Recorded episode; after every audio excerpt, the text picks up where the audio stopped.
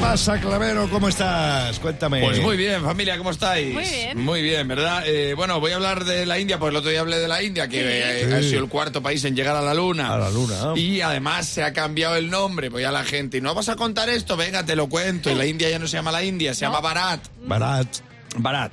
Eh, yo si me cambian el nombre y me ponen Bharat, me cambio el apellido y me pongo Obama.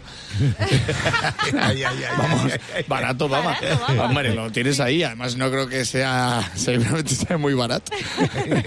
Digo yo, si lo puedes hacer así. Bueno, Barat, lo mismo a la gente no le gusta. Pues cuidado, confórmate porque está libre Wanda. O sea, eh, quedó libre Wanda eh, y están las marcas que se te tiran al cuello, que no te has llamado la India Hawái de casualidad. Y Hawái es un peligro porque tienes una ciudad que se llama Bombay. Hawái, Bombay, Eh, eh. Hawái, Bombay, Safir. O sea, aquí lo puedes llevar todo como que al final no sabes si eres un país o un digestivo. Bueno, eh, Bombay es una ciudad de la India, esto Sí. lo sabíais. Es que hay muchas cosas que no se saben de la India. Yo me acuerdo un día hablando con, con Sayago que se pensaba que Gandhi era el que cantaba con Lucas. Que es que, o sea, que, es que- son de amores. es que, que la India es muy, muy desconocido. Está el Taj Mahal, que es una de las siete maravillas del mundo, Sí, junto al Machu Picchu, al Coliseo Romano, a la muralla china, Cristo Redentor de Brasil, Sí. eh, y, y- ah, y la siesta española.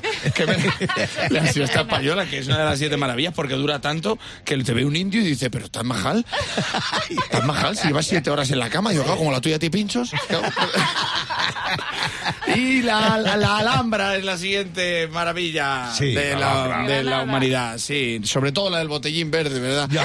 La. Eso sí, que es, eso sí que es una maravilla. Y datos reales de la India que no sabéis y que no, seguro que estos no lo sabíais. ¿Sabéis que mover la cabeza de arriba a abajo significa no en la India? Ah, no Y sabía. de derecha a izquierda Pues no. significa sí. Pues fíjate qué dato te acabo de dar, te has quedado todo loco. Sí. Ahí me recuerda a mi adolescencia, cuando pedía salir a una chica, me hacían los dos. Pues le decía, ¿quieres salir conmigo? Y primero admiraba de arriba a abajo y luego de izquierda a derecha. Y yo decía, pero mira que voy y cómo estoy hecho. Sí. ¿Tan majal?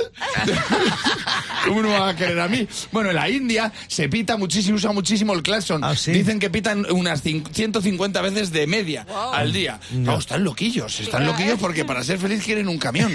Claro.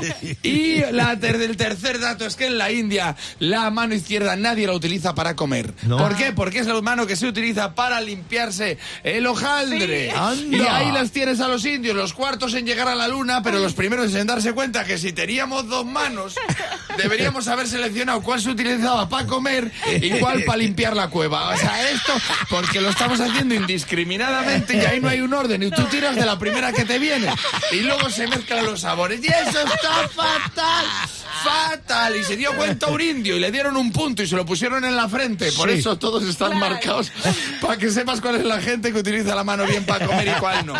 Así que muy bien, normal que hayan llegado a la luna porque se han dado cuenta que no está guay utilizar la misma mano para comer que para limpiarse la parte de atrás. Es. Y esto es un pequeño paso para el hombre, pero es un gran paso para la humanidad. Bravo. Sin duda.